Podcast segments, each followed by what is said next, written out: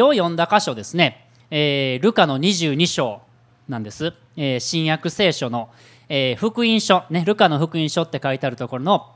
えー22章なんですよ。でルカの22章って、まあ、めっちゃ長いんですよ。71節もあるんですよ、ね、で読んでたら長ってねいうふうにあの思うんですけれども、まあ、このルカの22章に何が書かれてるかっていうとイエス様が、えー十字架にかけられる前の1日前のお話が、書かれているんですよ。イエス様がいよいよこれから十字架に向かっていきます。その1日前に何があったのかっていう話を書かれているんです。そしてこのイエス様十字架に書かれる1日前にイエス様はとてもね辛い体験をされるんですよ、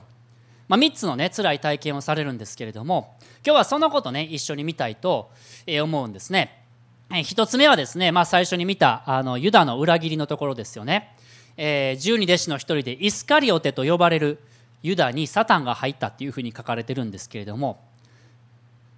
イスカリオテのユダっていうと皆さんどういうイメージありますか？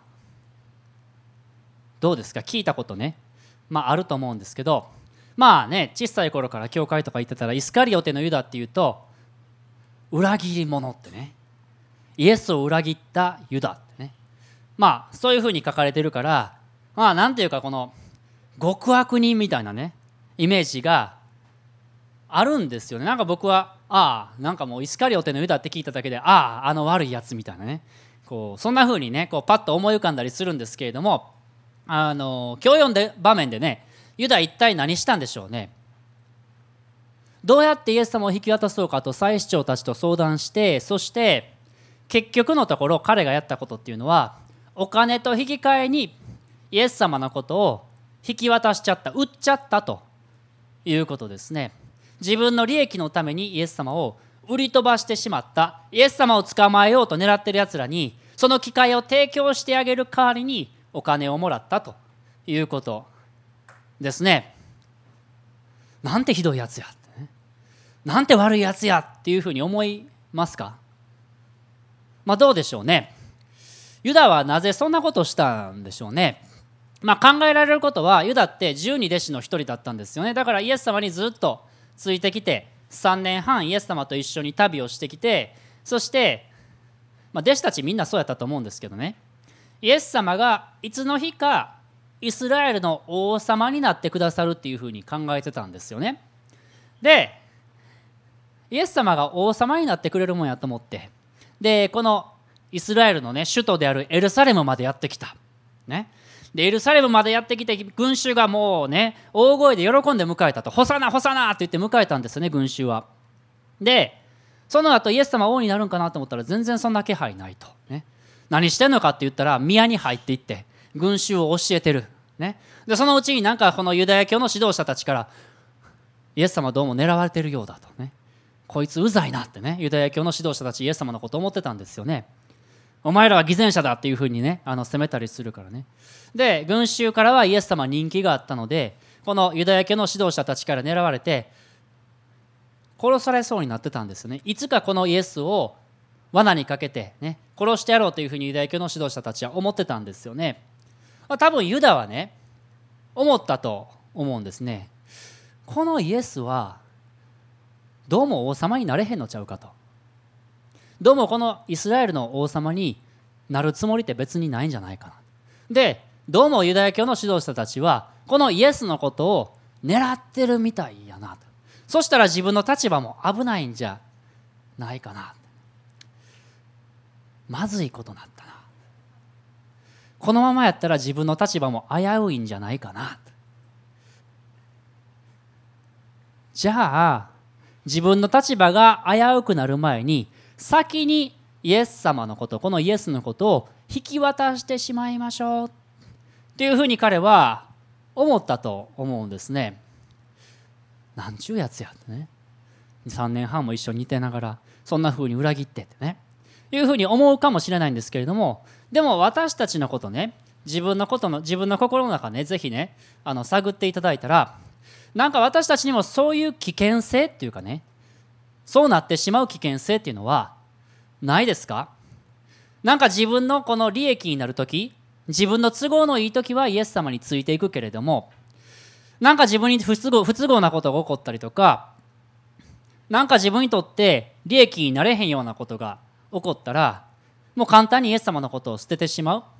いやー神様ひどいなと。俺ここまでイエス様についてきたのにイエス様なんちゅう期待外れやとね。もうイエス様についていったらこんなことになるって期待してたのにこんなことがこんないいことが自分の人生に起こるだろうっていうふうに期待してたのにもっといい生活が保障されると思ってたのにいい仕事とかいい家族とか保障されると思ってたのに全然そんなことないやないか期待外れやないかね。なんでこんなことになるんですか神様っていうふうに腹を立ててイエス様から都合が悪くなった途端離れてしまうっていうことはあるんじゃないかなと思うし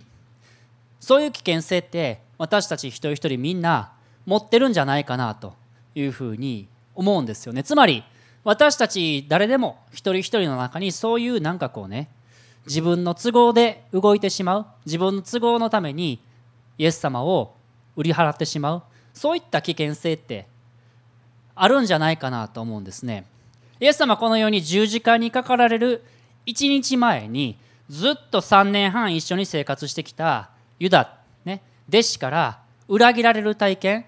売られる捨てられる体験をしたんですね。多分イエス様にとってはとてもね辛い悲しい体験だったと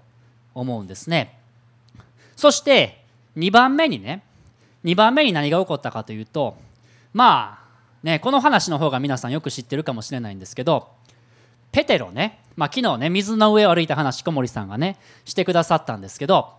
このペテロっていう男は、まあ、多分弟子たちの中でも一番有名でしょ？でイエス様とも一番関わりのあった人じゃないですか。ね。えー、でもねこのペテロに対してイエス様は十字架にかかられる一日前にこう言ったんですよ。シモン、シモンっていうのはペテロの別名ですけど、シモン、シモン、見なさい。サタンがあなたを麦のようにふるいにかけることを願って聞き届けられました。ってどういうことですか？これはあなたこれからね、この、こうね、麦のようにふるいにかけてね、ね落ちるっていうことですね。つまりあなたの信仰はこれから落とされますよってふるいにかけられてあなたはこれから試練にあってあなたはこれから失敗しますっていうことをイエス様ははっきりペテロに言われたんですよ。でこれペテロの反応めちゃくちゃ僕面白いと思うんですけどペテロまあねいつも彼の反応大体面白いんですけどあの彼どういう反応をしたかっていうと「いやいやいやいやイエス様それはないですよ」って、ね、どう言ったかというと「主よご一緒になら」老であろうと死であろうと覚悟はできておりますって言うんですよ。もうあなたに死んでもついていきますっていうことですよ。ね。これよう、この回はね、よう考えたら面白いと思いませんか？イエス様がね、あなた今から失敗しますよって言ってんのにね、いやいやいや、イエス様あなたの言ってること間違ってますよって言ってる。イエス様の言ってることを否定するってすごいなと思いますけど、ペテロ言うんですね。そんなことないです、イエス様って。私は絶対もう死んでもね、あなたについていきますから。もう他のね11人が裏切ったとしても私だけは絶対裏切りませんまでね言うんですよ彼はでイエス様はっきりもうちょもうちょっと詳しく言うんですよその次にねペテロあなたに言いますが今日鶏が鳴くまでにあなたは3度私を知らないと言いますはっきりとねこういうふうにあなたは私のことを裏切るよっていうふうにイエス様は言われるんです。ペテロの間違いって何ですか？自分でできるって言ってるところですよね。自分の力でできますよ。イエス様もあなたの言ってること間違ってますよ。私は絶対あなたに死んでもついていきますからものすごい自信ですよね。まあ自信過剰というかですね、まあ、自分の力で救いを達成しているようなものですよね。なぜ彼はこの時にえそうなんですかイエス様。私はあなたのことを裏切ってしまうんですがどうぞしよう。そうならないように助けてくださいっていうふうに言えなかったんだろうかって思いますね。自分の弱さを認めることができなかったんだろうかと思いますね。でも私たちってそういうところはありますよね。自分の弱さを認めることができない。自分でできますよって。イエス様私は自分の力であなたについていくことができますよ。自分の力で達成できますよって。やっぱりなんかどっかでね言いたくなるっていうかね自分の弱さを認めたくないっていうかまあ、プライドというかそういったものって私たちの心にどうしてもあるんですよね。自分でできる。他の人たちとは違う。イエス様あなたに絶対ついていきますからってね。そういうところって何かあるんじゃないかなと思うんですね。で結局ペテロはどうなるんですか？ちゃんとイエス様の言われた通りに「あなたイエス様の弟子ですよね」いやいやいや違いますよ」って。あ一緒におったでしょ？あなたの鉛で分かりますよ。あなたガリラヤ弁喋ってるやん。みたいなね。いやいや違う違うってね。もう呪いをかけて否定したとかね。あの書いてるんですよ。ちゃんとねイエス様の言われた通りに彼は失敗しちゃうんですよね。で彼はもう完全にね打ちのめされてね激しく泣いたっていうふうに、まあ、ルカの福音書この22章の後の方に行ったら書いてるんですけれどもこの身近な人たちに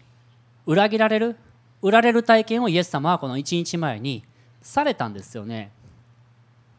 このような仕打ちを受けてイエス様はこの弟子たちのことどう思っておられたんでしょうか。どのようにこの弟子たちに接しておられたんでしょうか。普通やったらどうですか？皆さんやったらね。身近におった人から裏切られたらね3年半も一緒に生活して自分の心は通じてると思ってたそいつからね売られて裏切られて「うう知りませんよ」ってもう「あもうあのもう順平のことなんか知りませんよ」ってやっぱこう悲しいですよね。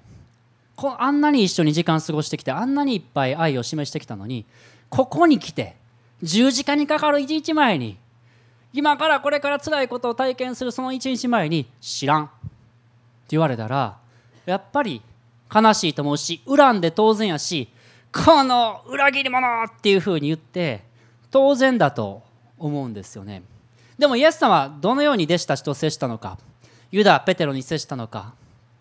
マタイの福音書にはね驚くべき記述があるんですよ。マタイの福音書の26章の45節50節ではユダがイエス様を裏切るために近づいてきた時にこのようにイエス様が言ったって書いてるんですね。彼まあユダのことですけど彼はすぐにイエスに近づき先生こんばんはと言って口づけをした。そしてイエス様はどう答えたかというとイエスは彼に「友よあなたがしようとしていることをしなさい」と言われた。自分を裏切る者自分を裏切った者に対して「友よ」「友よ」そのようにイエス様は語りかけられたんですよね「友よ」私たちがイエス様のことを忘れてイエス様の自分の利益で動いて自分の都合のいい時にだけイエス様についていって自分の都合が悪くなったらイエス様についていかなくなる。そんな生活をしていた時もイエス様は私たちに語りかけてくださってるんですよ。友よ。あなたは私の友だ。イエス様はユダも招いていたんですよ。ユダが悔い改めてイエス様のところに戻ってくるように友よっていうふうに呼びかけてくださっていたんですよね。この言葉は本当に言えないと思いますね。普通やったらね。今まさに自分を裏切ろうとしているものに向かって「友よ」でもイエス様は私たちに対してもそのように語りかけてくださっているんですよね。ユダがその愛を受け取ってる受け取ることができできていたならと思うんですよね。ペテロはどうでしょうか？ペテロはどうでしょう？31節で22章の31節でイエス様はこう言っておられたんですよね。ちょっと戻ってもらってね。シモンシモン見なさい。シモンシモン見なさい。もう一個戻ったところです。サタンがあなた方を麦のようにふるいにかけることを願って聞き届けられました。シモンシモンと2回呼びかけてるんですよね。イエス様が2回名前呼びかけられる時ってねその場面って大体ねものすごいなんかこのね嘆きと愛が入り混じってるんですよ。マルタ、マルタ、あなたはいろんなことを気にしてもういろんなことにね注意払ってる。でも大事なことは1個だけだって。マルタのことめっちゃイエス様愛してたんですよね。ああエルサレムエルサレム、ね、私の言うこと聞かない。なんぼ神様がこのヒナがこう面取りがこのヒナを下に翼の下に集めるようにあなたをね何回呼び集めようとしたことか。ああエルサレム。愛してる時に使うんですよこの2回呼びかけるっていうのは。シモンのことを愛していてそして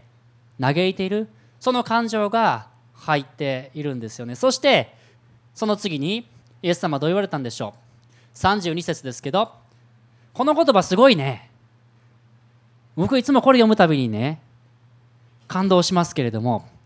しかし私はあなたの信仰がなくならないようにあなたのために祈りました。だからあなたは立ち直ったら兄弟たちを力づけてやりなさい。っていうふうに言うんですよ。あなたの信仰がなくならないようにあなたのために祈りました。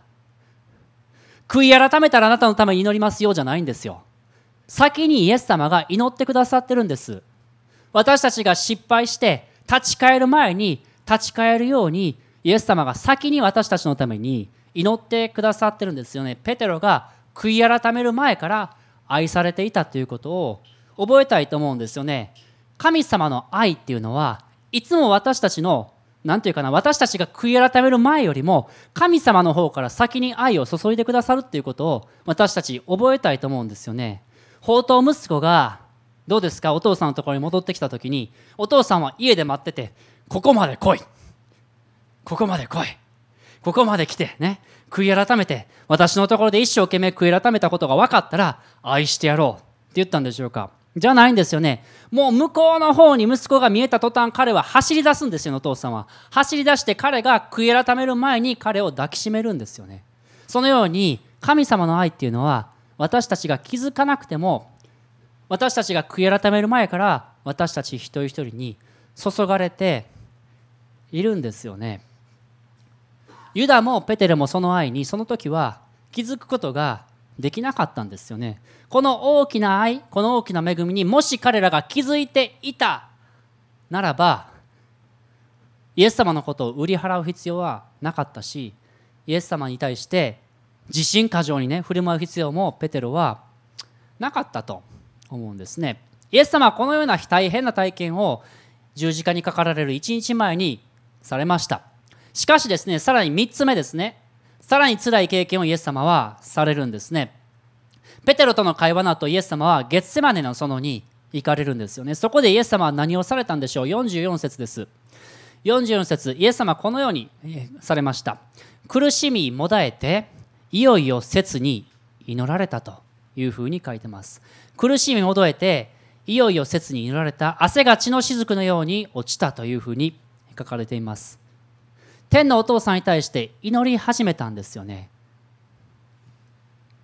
イエス様は、まあ、マルコの福音書でこう書いてますね。悲しみのありあまり私は死ぬほどです。まあ、そのぐらいですね、イエス様はこの場面で本当に苦しまれた、悲しみ、もだえられた。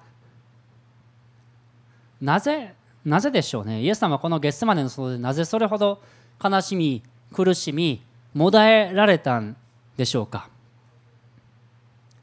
このところでイエス様は自分がこれからどういう苦しみを通るのかということを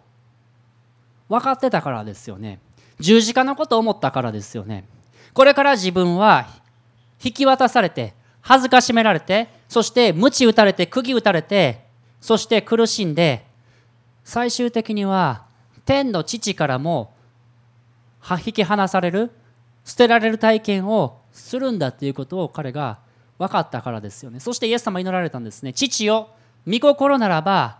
42節ですね。父よ御心ならばこの杯を私から取り除けてください。と祈るんです。その願いは聞き届けられたんでしょうか。聞き届けられなかったんですよね。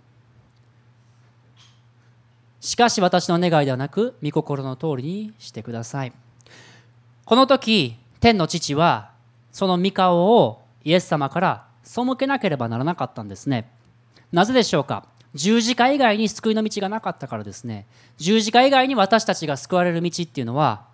なかったんです。このところでイエス様は完全な孤独を取られました。自分の友からも捨てられ自分の弟子からも捨てられそして天の父からも見捨てられる。そのような体験をイエス様はされたんでしょうされたんですよね。ユダから裏切られることもつらかったと思います。ペテロから裏切られたこともつらかったと思います。でも神様から神様から三河を背けられるって本当にそれ以上の暗闇ってないんじゃないかというところをイエス様は通ってくださったんですね。なぜでしょうか？私たちが救われるためですよね。私たちが救われるためです。ヘブルの12章2節にこのような言葉があります。よく引用します。もうこの言葉ですね。僕も何か何ていうかですね、まあ、人生でこうめちゃくちゃハマってるんですけどヘブルの12章2節、えー、最後の方にありますから出してくださいね。一緒に読みましょうか。はい。信仰の創始者であり完成者であるイエスから目を離さないでいなさい。イエスはご自分の前に置かれた喜びのゆえに恥ずかしめをものともせずに十字架を忍び神の御座の右に着座されました。ご自分の前に置かれた喜びって何でしょう？ご自分の前に置かれた喜びのゆえに十字架を忍ばれたって書いてるんですね。ご自分の前に置かれた喜びって何ですか？私たちのことですよね。私たちが救われるためです。私たちが命を得るためですね。私たちがその人生を豊かに生きることができるように本当の命をいただくことができるようにその喜びのゆえに私たちのことを知ってたがゆえにその十字架を忍んでくださった苦しみを忍ぶことができたということです。もし私たちがこの大きな恵みこの素晴らしさイエス様のこの大きな愛を体験し知っていくならば私たちはねユダのように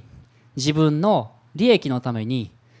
もう生きることができなくなると思うんです。自然と、まあ、こんなに愛されたんやったら命を捨てるほどに愛されたんやったらもう自分の利益のために生きるってアホらしいなとかね。自然になっていくと思うんです。またペテロのように自分の弱さを隠して自分の力を証明する必要もなくなってくると思うんですね。主よ私にはその力ありますありません。イエス様どうぞ助けてください。と言えばいいことに気づくと思うんです。まずイエス様が私たちのために何をしてくださったのか。そのことを知ることですね。その恵みを知ることです。その恵みにいつも感動して喜びを覚えることですね。そうすれば私たちは自然と主の前で変えられていくと思うんですね。私たちをイエス様に委ねたくなってくると思います。今しばらくお祈りの時を持ちもし自分の中で何かねこの自分の利益のために動いていたところがあったとしたらまたペテロのようになんか自信過剰になって自分の弱さを隠してしまおうとしているところがあったならばこのイエス様が取られたこの十字架この恵みを今日もう一度覚えたいと思います。お祈りします。イエス様感謝します。あなたが私たちのためにこの苦しみ十字架にかかられる一日前に自分の自分と最も親しかった弟子たちから裏切られる体験を取られユダに売られまたペテロに裏切られそして天の父からも願いを聞いてもらえないというそのような体験を通ってくださった。それは全て私たちのためであったと。イエス様ありがとうございます。あなたがその孤独を取られたから私たちは孤独になることがないことありがとうございます。どうぞあなたのその大きな恵みを私たちはもっと知ることができますようにその大きな愛を私たちがもっと認識していくことができるように助けてください。私たちがそれを無視することがないように助けてください。私たちの心目を開いてくださいますように。主よお願いいたします。お願いいたします。続けて生産式の時を